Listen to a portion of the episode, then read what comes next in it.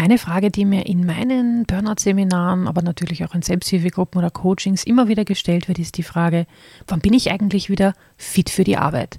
Und das wollen wir uns heute gemeinsam anschauen. Herzlich willkommen beim Stehaufweibchen Podcast, dem Podcast für Ausbrennerinnen.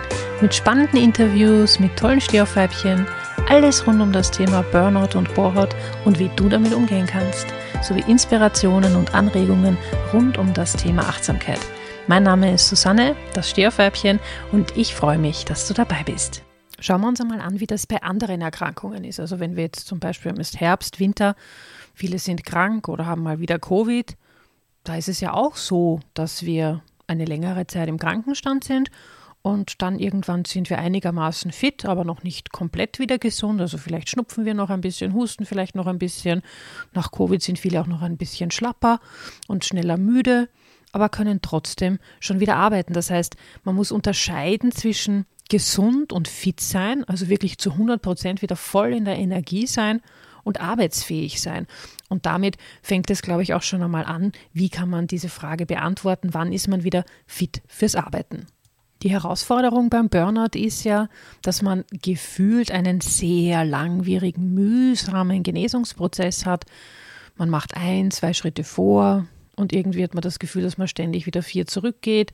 Das heißt, es sind sehr viele kleine Schritte, die zu einer Verbesserung führen. Es ist jetzt nicht so, dass man diesen einen großen Sprung macht und dann ist alles besser, wie zum Beispiel bei einer Erkrankung, wo man weiß, okay, mit einer OP wird dann plötzlich alles leichter oder so.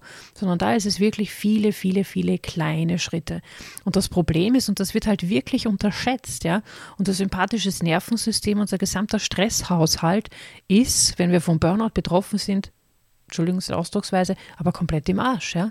Also das ist einfach äh, so gestört, dass es nicht mehr normal funktionieren kann. Und das ist halt nichts, was ich einfach in zwei, drei Wochen, vielleicht in zwei, drei Monaten wieder komplett äh, ins Gleichgewicht bringen kann, sondern das braucht einfach seine Zeit. Und hier hat das System angefangen, sich anders zu orientieren, anders zu funktionieren, andere Muster und Mechanismen zu etablieren. Und das muss ich erst einmal wieder umprogrammieren. Und das ist nicht so einfach, wie man vielleicht von außen denken mag. Und jeder, der schon betroffen war oder ist, weiß das aus eigener Erfahrung, wie schwierig das ist. Hinzu kommt, und ich wiederhole das ja auch immer wieder gerne, bei Burnout ist es ja so, dass wir nicht nur auf der physischen Ebene Themen haben. Natürlich gehen sehr, sehr viele körperliche, physische Symptome mit mit äh, der Burnout-Erkrankung einher. Aber wir haben ja auch seelisch viele, viele Belastungen und auch kognitiv, geistig sehr, sehr viele Belastungen. Das heißt, man arbeitet hier wirklich auf allen drei Ebenen und auf allen drei Ebenen hat man wirklich, wirklich massiv Probleme. Das heißt, das eine bewirkt meistens das andere. Wenn es uns physisch schlecht geht, wirkt sich das natürlich in aller Regel auch auf unsere Konzentrationsfähigkeit, auf unsere geistige Leistungsfähigkeit aus, aber natürlich auch auf unseren Gemütszustand. Wie geht es uns? Wie, wie, wie ist es mit den Emotionen? Wie gut haben wir die im Griff? Ja? Und so weiter und so fort. Das heißt, das eine bewirkt das andere. Und das geht natürlich in alle Richtungen. Also wenn es mir emotional schlecht geht, wirkt sich das natürlich auch körperlich viel stärker aus und die Symptome kommen noch mehr zum Tragen. Und Burnout ist ja auch nichts, was jetzt quasi über Nacht passiert, also was ganz plötzlich passiert oder wie bei einer Ansteckung mit einem Virus.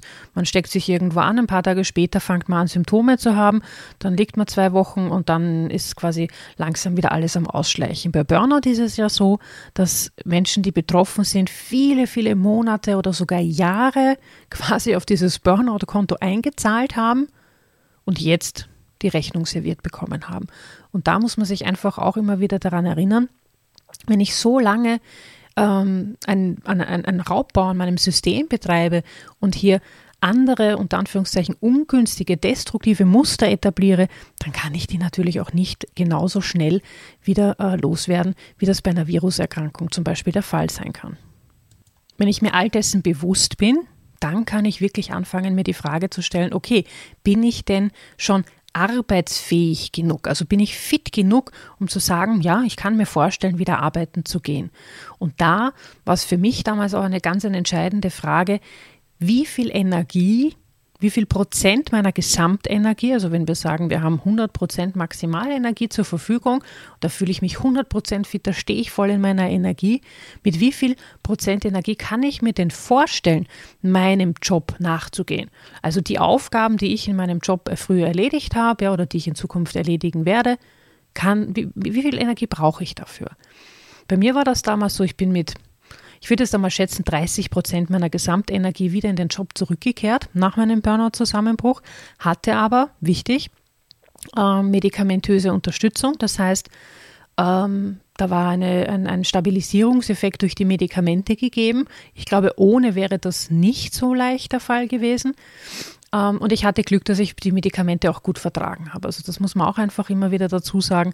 Ohne Medikamente ist das natürlich eine ganz andere Geschichte und nicht jeder verträgt die Medikamente, beziehungsweise kenne ich auch ganz, ganz viele Betroffene, die tatsächlich Angst haben, Medikamente zu nehmen und das aus berechtigten Gründen.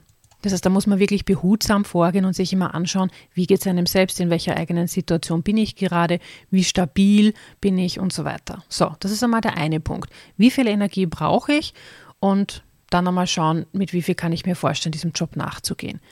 Und dann, wenn ich jetzt von meinen 30 Prozent ausgehe, 30 Prozent ist natürlich nicht das, was der Job braucht. Also in Wahrheit würde ich wahrscheinlich 50, 60, 70 Prozent brauchen, um einigermaßen in guter Qualität meinen Job machen zu können.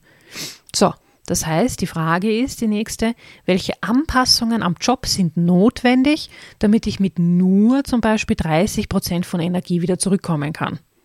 Oder wenn ihr sagt, okay, normalerweise arbeite ich ein recht hohes Level, 70, 80 Prozent, ähm, um wirklich gute Energie, also gute äh, Qualität abliefern zu können, dann ist die Frage, vielleicht komme ich mit 50 Prozent Energie zurück.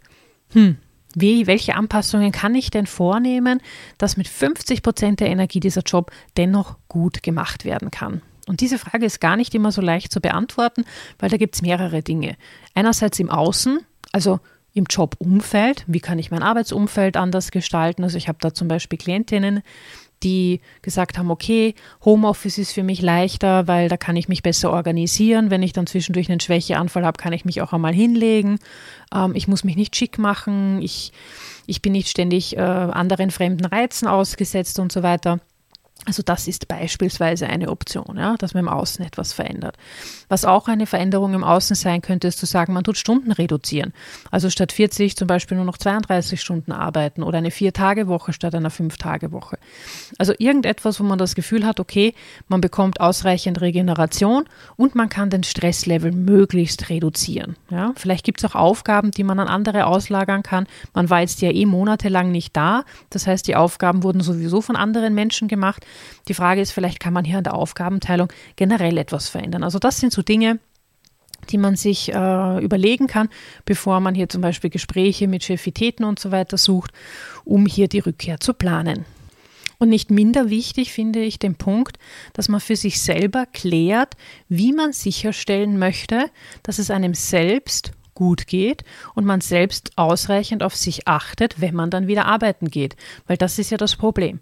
Wir sind im Burnout-Zustand, im Krankenstand, quasi irgendwie in einem Safe Room. Ja, also wir sind da, ähm, wir sind da quasi gesichert. Wir haben nicht wieder diese alten Muster, denen wir ausgesetzt sind, wie es in der Arbeit ist. Und wenn Burnout durch, durch die Arbeit stark bedingt ist, dann ist es natürlich sehr wahrscheinlich, dass wenn man wieder in die Arbeit zurückkommt, dass entweder dort massiv Ängste getriggert werden oder dass sofort wieder alte Muster aktiv werden, man sich also sofort wieder wie im Sog einsaugen lässt ähm, von der Arbeit und ganz, ganz schnell in alte Muster reingibt. Und das ist natürlich das, was das Burnout wieder und wieder und wieder aktiviert. Und das kann natürlich dazu führen, dass man neuerlich zusammenbricht. Habe ich in den letzten Monaten auch leider immer wieder erleben dürfen, ähm, dass Leute viel zu früh wieder arbeiten gegangen sind, beziehungsweise nicht darauf geachtet haben, dass sie in dieser Zeit, wo sie wieder arbeiten gehen, auch wirklich die das Netz haben, das sie auffängt äh, und dafür sorgt und sie dabei unterstützt, dass sie selber auf sich gut achten. Weil das ist gar nicht so einfach, ja. Weil ihr seid ja nicht umsonst ins Burnout gerutscht, sage ich dann immer. Das heißt, schaut ganz genau, was sind denn die häufig, also die größten Problemfälle unter Anführungszeichen. Wo ist es am wahrscheinlichsten, dass ihr wieder rückfällig werdet? Wo wo ist die, die Gefahr am allergrößten? Ja? Was habt ihr während des Krankenstandes für Routinen etabliert, die ihr auf gar keinen Fall aufgeben wollt? Ja? Wer kann euch dabei unterstützen, dass ihr da auch wirklich dran bleibt? Ja? Das sind Austauschgruppen wie Selbsthilfegruppen oder auch wenn ihr Partner oder gute Freundinnen habt, ja, da einfach mit denen in Kontakt sein und denen sagen, ja Leute, achtet da bitte auch drauf, helft mir hier beim Reflektieren, Tagebuch schreiben, Dankbarkeitsbücher, ja. Also all diese Dinge, die bei euch eine regelmäßige Reflexion anstoßen und dabei unterstützen, dass ihr möglichst früh draufkommt, wenn ihr wieder in alte Muster zurückfallt. Was ich für genauso wichtig erachte, ist, dass man eben so einen Notfallkoffer immer bei sich hat. Also ähm, entweder gibt es Notfallsberuhigungsmittel, Atemtechniken, die man wirklich äh, gut trainiert hat als Trockenübung zu Zeiten, wo es einem gut gegangen ist, dass man die wirklich abrufen kann, wenn man jetzt zum Beispiel eine massive Stresssituation im Büro hat, weil irgendwas passiert, mit dem man nicht gerechnet hat. Weil das ist nun mal so, ähm, das ist nicht schön, aber Fakt ist, das wird immer wieder passieren. Ja, man ist noch sehr, sehr lange nach einem Burnout-Zusammenbruch so, so, so sehr sensibel, so ich sage es einmal, empfindlich und ähm, wird sehr, sehr schnell getriggert und sehr, sehr schnell kommt man von 0 auf 100. Ja? Und ähm, das wird einfach noch auch ein bisschen dauern. Ja? Und da ist es wichtig, dass man, wenn sowas dann passiert, dass man eben vielleicht eine Panikattacke noch vermeiden kann oder dass man einen Zusammenbruch vermeiden kann, ähm, indem man zum Beispiel eben mit Atemübungen oder mit anderen Hilfstools ja, sich hier hilft. Ja. Und da hat jeder seine eigenen Tools. Also gerade in, in Reha-Einrichtungen oder Verhaltenstherapien lernt man, mit was für Tools jeder arbeiten kann. Da gibt es eine lange Liste. Kann ich, wenn jemand Interesse hat, auch gerne da mal eine Podcast-Folge dazu machen. Schreibt es mir einfach ein E-Mail mit Ideen für eure zukünftigen Podcast-Folgen, die ihr hier hören wollt. Ähm, dann schaue ich, dass ich da was dazu mache für euch weil wir vorhin darüber geredet haben, mit weniger Energie trotzdem gute Leistung zu bringen, ähm, wollte ich euch noch einen Tipp geben für die, die jetzt ganz frisch die Podcast-Folge hören, also wenn sie rauskommt. Es gibt nämlich nächste Woche von mir ein kreatives Zeitmanagement-Training, Dienstag und Donnerstag rund um den Feiertag, also am 25. und 27.10. Das ist ein Online-Training. Ähm, falls ihr da kurzfristig euch entscheiden wollt, damit dabei zu sein, lade ich euch herzlich ein. Warum? Weil bei diesem Training geht es tatsächlich, wie der Name schon vermuten lässt, nicht um 0815 äh, Zeitmanagement, sondern da geht es tatsächlich darum, auf deine individuellen Bedürfnisse, auf deine individuelle Lebenssituation abgestimmt einmal zu schauen, was braucht es da. Ja? Wir schauen uns auch den Zeitmanagement-Typen an, den jeder Einzelne ist. Also was, was bist du für ein Zeitmanagement-Typ? Bist du eher ein kreativer Chaot? Also ich habe zum Beispiel einen hohen kreativen Chaotenanteil. Oder bist du eher die hilfsbereite Kollegin, die immer für alle da ist? Oder vielleicht jemand, der ohne Excel-Listen nicht sein kann und total äh, so der, der Planer-Typ ist oder der analytische Typ ist. Je nachdem, was du halt für ein Typ bist, brauchst du auch andere Methoden und Tools im Zeitmanagement, um dich wohlzufühlen und dass es dir auch was bringt, ja, weil nichts ist schlimmer, als wenn man Zeitmanagement-Methoden oder Tools verwendet und am Ende kosten sie eine mehr Energie und mehr Zeit, um sie umzusetzen, als sie eigentlich helfen, effektiver und effizienter zu arbeiten. Und wenn dich das interessiert, in den Shownotes verlinke ich natürlich ähm, die, die, die Webseite zu dem Kurs. Das wird über ähm, die Inclusion 24 angeboten, ist wie gesagt online. Schaut euch einfach die Infos an, wenn euch das interessiert. Und ich freue mich, wenn ich da die eine oder andere von euch wiedersehe. So, fassen wir mal kurz zusammen. Was braucht es alles, um wieder fit fürs Arbeiten zu sein? Zum einen einmal ein Grundverständnis dafür, dass Burnout nicht nach zwei, drei Wochen ähm, wieder erledigt ist, ja, sondern das ist einfach ein langwieriger Prozess und dauert in aller Regel auch Jahre.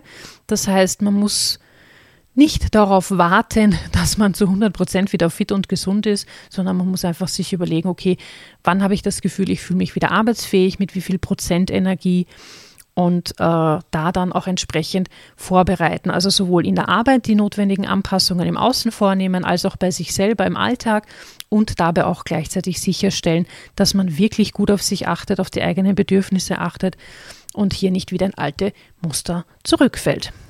So, das war's auch schon. Danke fürs Zuhören und ich freue mich, wenn wir uns nächste Woche wiederhören. Tschüssi!